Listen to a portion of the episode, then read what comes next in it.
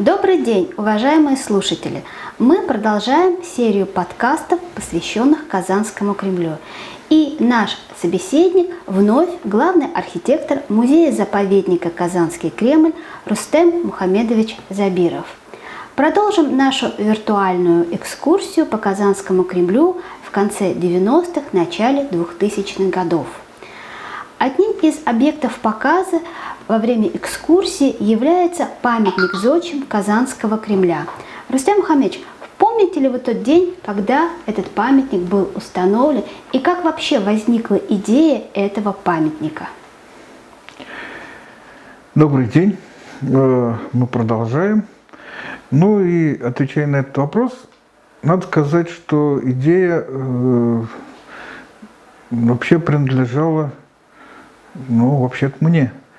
Э, когда мы познакомились э, с московским скульптором, тогда еще московским, э, Владимиром Демченко,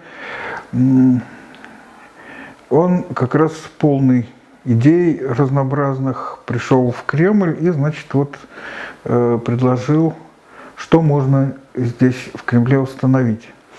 Ну и, конечно, я как архитектор давно лелеял такую мысль, что нужно вообще в Кремле все-таки поставить памятник зодчим, которые э, здесь оставили много следов и разных периодов, конечно. Ну и было важно именно в Кремле с такой богатой историей э, сделать памятник э, разным как бы зодчим зодчим разных периодов. Тем более, что Кремль наш, который мы сейчас видим, он был основан э, еще э, булгарскими и э, татарскими зодчими. И что интересно, все вот зонирование, функциональное зонирование Кремля, оно сохранилось. То есть э, и в ханский период вот была зона власти, э, где ханский двор был, это вот начало Кремля, э, была территория как бы центра религиозного, где впоследствии православный центр края находился, был административный центр – и в то же время была зона военная, а, где стояла э, гвардия э, кремлевская. И в сущности в тех же местах э, и впоследствии Кремль развивался уже и в русский период. Ну и было выбрано место вообще очень интересное Э, своей истории. Это вот сквер напротив Благовещенского собора и бывшего архиерейского дома. Э, это был э, уже в российский период так называемый архиерейский двор. Но до этого здесь очень значительный был комплекс, комплекс мадресе Кулшерифа, что как раз выяснили в результате раскопок археологических. Здесь был найден огромный, огромный комплекс, э, который э, потом выяснилось, что это было трехэтажное каменное здание, которое просуществовало здесь э, с ханских времен до начала XIX века, что интересно. И в результате пожара 1815 года оно погорело, разрушилось, растрескалось, и, значит, вот его для того, чтобы доказать, что оно вот уже пришло в ветхость, они его обмерили. И до нас дошли эти обмеры начала XIX века, где показано здание мадресе Кул-Шерифа э, с пристроями более поздними. И, но это там, в общем-то, читается, потому что там есть поэтажные планы, э, есть разрезы, фасады, э, и там хорошо читается более ранняя постройка и, и пристрои там 18 века уже с барочными деталями. Вот. Это очень интересная, конечно, территория сама по себе, и вот это вот такой симбиоз тут произошел, наслоение а, разных периодов э, застройки Кремля. Рустам Мухаммедович, а были какие-то другие варианты для установки этого памятника, для места? Или вот сразу был сквер? Э, сразу был сквер, а, потому что э, ну, у нас вот для э, таких памятников, на самом деле, если посмотреть, не так уж и много мест. То есть одно место могло бы быть там рядом с башней Сюмбике, другое место там в Пушечном дворе, там, например, или рядом с мечетью Кушерев, но все это не так э, подходит. Ну и, в общем-то, вот выбор не случайно пал на эту территорию, где вот такие наслоения исторические. Ну и вообще интересно было само э, э, сам процесс создания этой скульптурной группы. А, потому что сразу было задумано, что должно быть два архитектора, это значит булгарский, как бы татарский зодчий и э, уже российский зодчий. Надо сказать, что это не какие-то исторические личности, а именно вот собирательные образы. Вот. И э, активное э, участие э, в создании этого памятника принимал лично Ментимир Шарипович потому что ему эта идея понравилась, и он, значит, э, естественно, курировал это, и, то есть несколько раз представляли эту. Сначала это была небольшая фигурка такая, ну, высотой где-то метров, наверное, то есть э, сантиметров где-то, наверное, 50, э, была слеплена, ее представили. Сначала там как бы сидел сидячей фигурой был татарин, э, и рядом с, ней, с ним стоял э, российский. Почему-то э, сейчас уже даже трудно сказать, из каких соображений Митимир Шарипович их поменял местами, и получилось то, что есть. Здесь прошли все стадии проектирования подобных памятников что, ну, наверное, случается, в общем-то, не часто, потому что э, кроме вот э, этой небольшой модели был, был сделан и напечатан нами в натуральную величину вырезан э, профиль этого, э, этого памятника, как бы распечатали его э, вместе с постаментом, который вот я разрабатывал. А, и э, в натуре был выставлен э, вот этот вот э, в контражуре как бы и памятник этот натуральную величину. И посмотрели, как он там работает на месте. И, естественно, с приглашением Митимир Шариповича. И, значит, вот, когда уже было получено его одобрение, ну и надо сказать, что Митя Шарипович вообще активно э, участвовал во всех проектных делах э, Казанского Кремля и реставрационных, и, э, и э, очень часто были встречи с Митимир Шариповичем вот, по поводу реставрационных работ. И, естественно, без его одобрения э, ничего у нас в Кремле не делалось. Ну и, в общем, потом уже была отливка и установка. Э, это, конечно, дело было очень непростое. Ну и вот, по-моему, осенью, в ноябре, что ли, 2003 э, года, если я не ошибаюсь, памятник был установлен и открыт. Было торжественное открытие. И, в общем-то, сейчас он уже привычно находится на этом месте. Ну, я думаю, что все уже к нему привыкли. Да, к нему все привыкли, он очень хорошо, органично вписался в пространство Кремля. Но давайте вспомним еще один элемент, который появился в Кремле благодаря вам, а, благодаря вашим творческим идеям в это время. Это а, ворота день и ночь, которые установлены в проезде башни Сюмбике. Как возникла эта идея? Ну, э, толчком для нее было на самом деле просто жизненная ситуация. Э, после реставрации бывшего губернаторского дома и в советское время э, тоже там, в общем, находясь в органах власти, и в 2000 году, когда после окончания реставрации этого здания возникла необходимость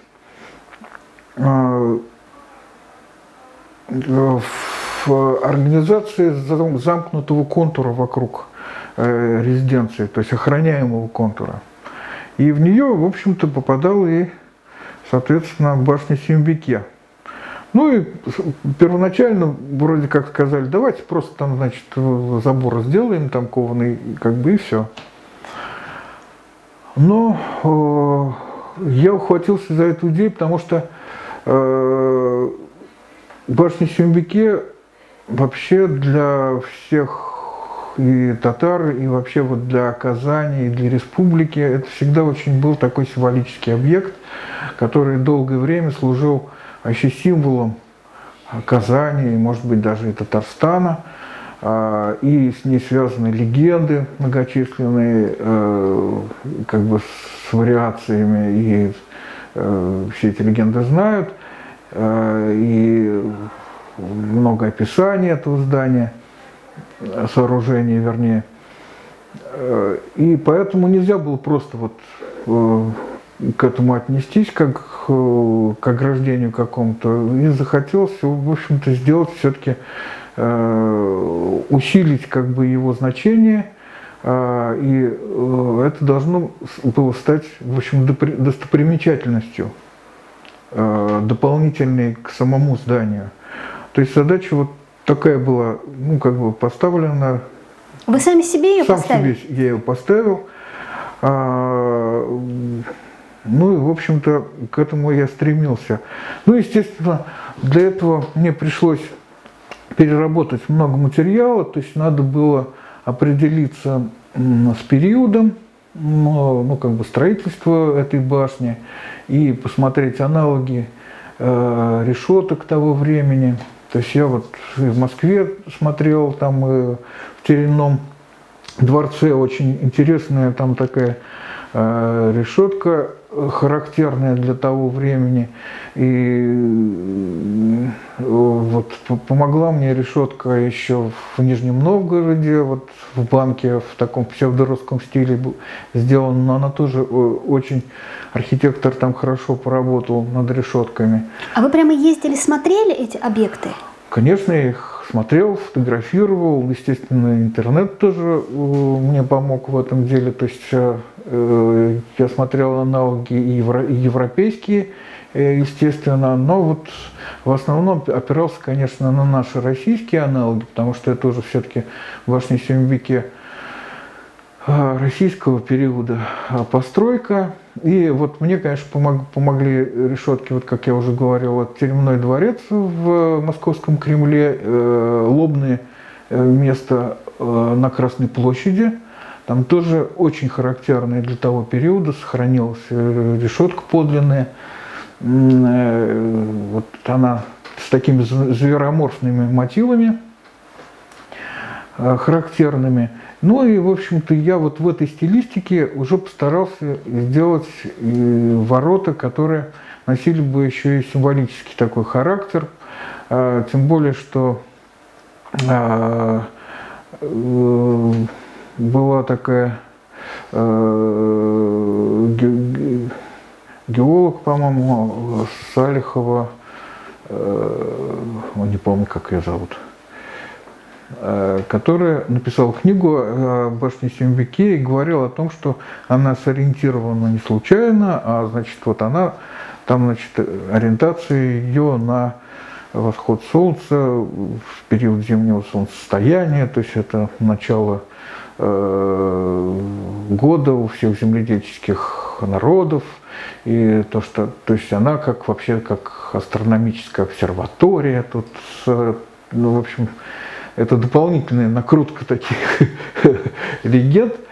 Э, ну и я решил это поддержать. И, значит, вот поэтому там появилась э, вообще идея э, знаков зодиака, и в то же время я их разделил пополам, то есть день и ночь, и, значит, знаки зодиака тоже разделены на время, как бы, когда природа бодрствует, это с солнцем, да, это значит весенние и летние месяцы, и э, период, когда природа спит, засыпает, это осенние и зимние месяцы, вот они как бы вот в этой лунной половине размещены. Ну и в то же время, а, кроме характерного рисунка такого с завитками, который характерен именно для решеток там, э, э, конца 17-го, начала 18 века, там появились еще а, как бы дополнительно мне хотелось э, туда внести еще элемент такой вот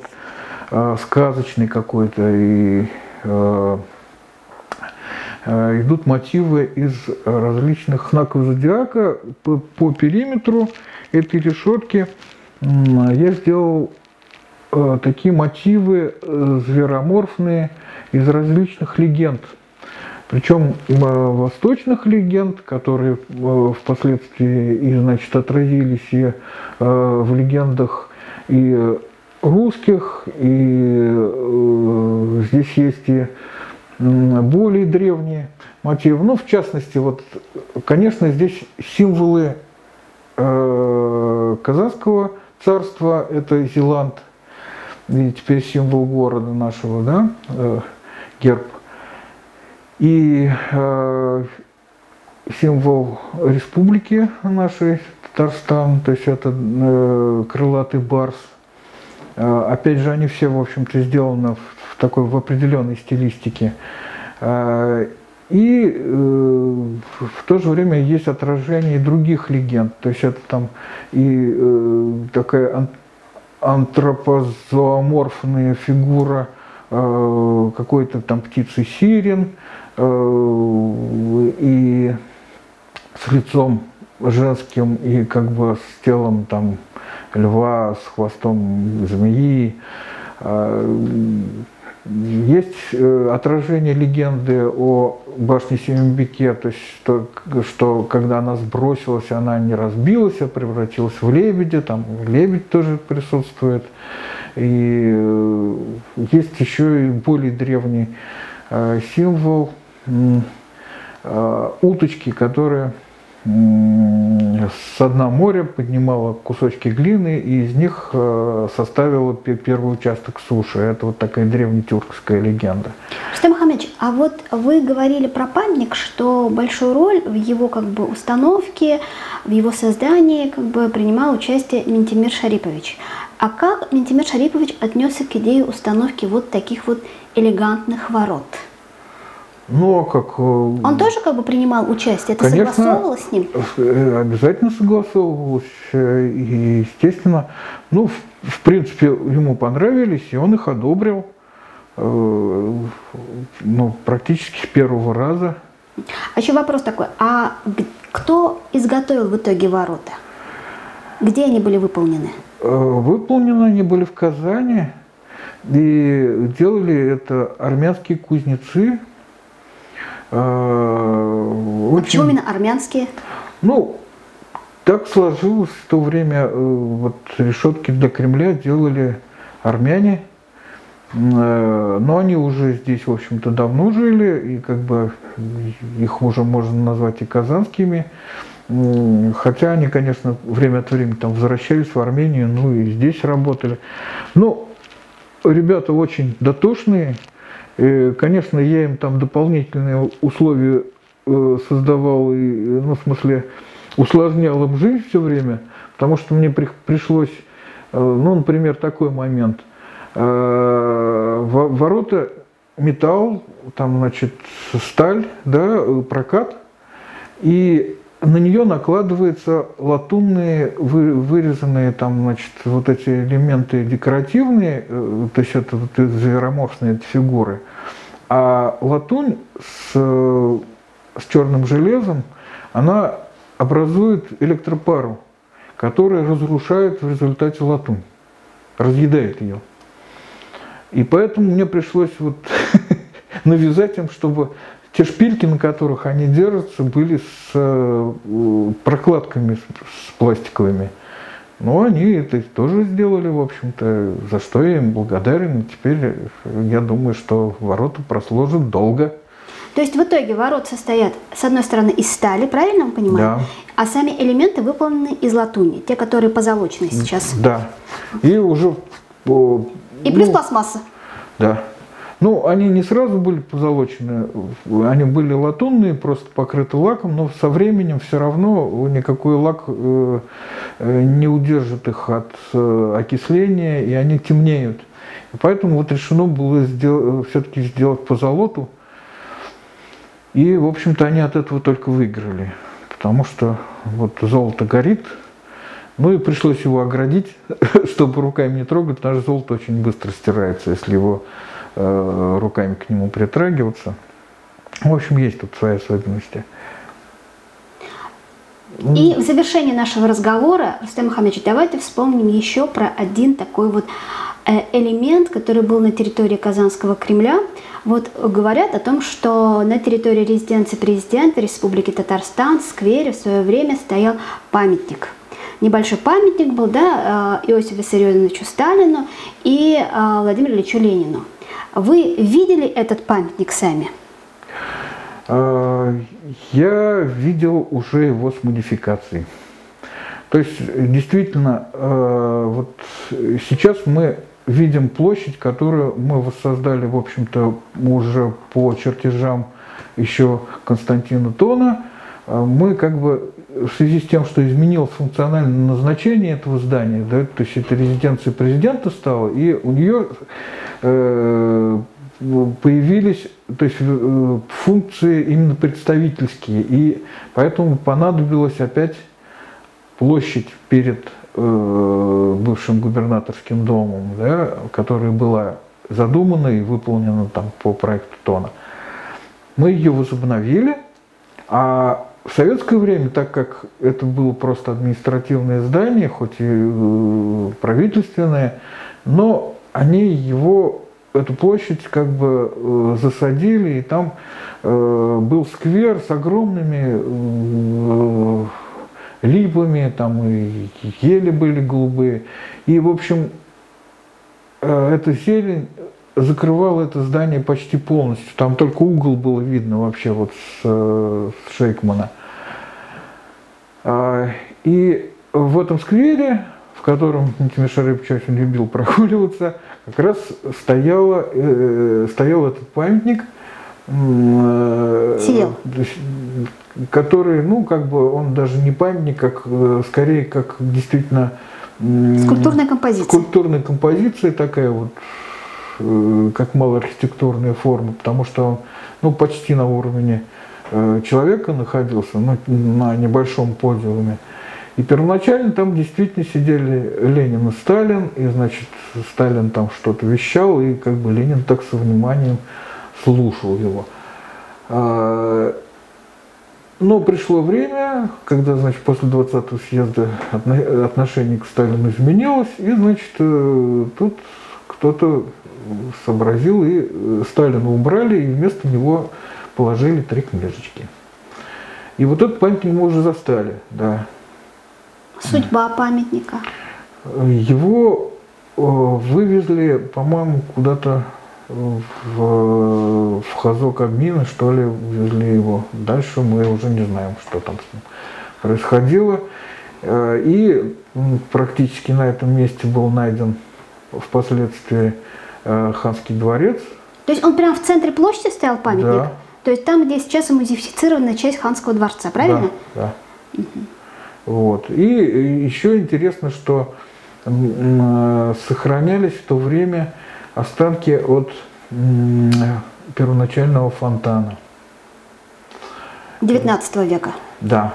То есть вот фонтан, который, опять же, был посреди площади, этой э, задуманной тоном, э, сейчас от этого фонтана сохранился фундамент э, в виде вот этой таблетки, которая там посреди этого ханского дворца. Угу.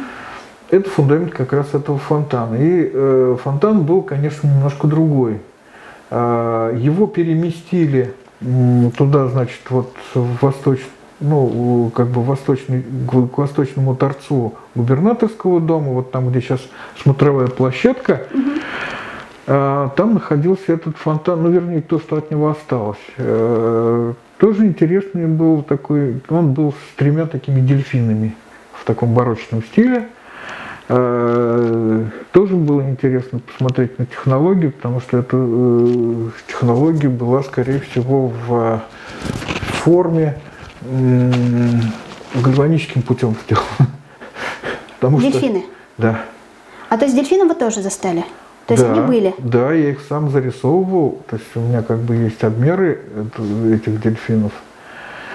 А, вот. Но все-таки приняли решение, во-первых, фонтан э, возродить, но сдвинуть его, а, не сажать его на подлинные останки ханского дворца, и сдвинуть его ближе к фасаду э, резиденции президента, что было сделано, и фонтан уже там по эскизу э, Светланы Мамлеевой был сделан с тремя вариантами Зеланта.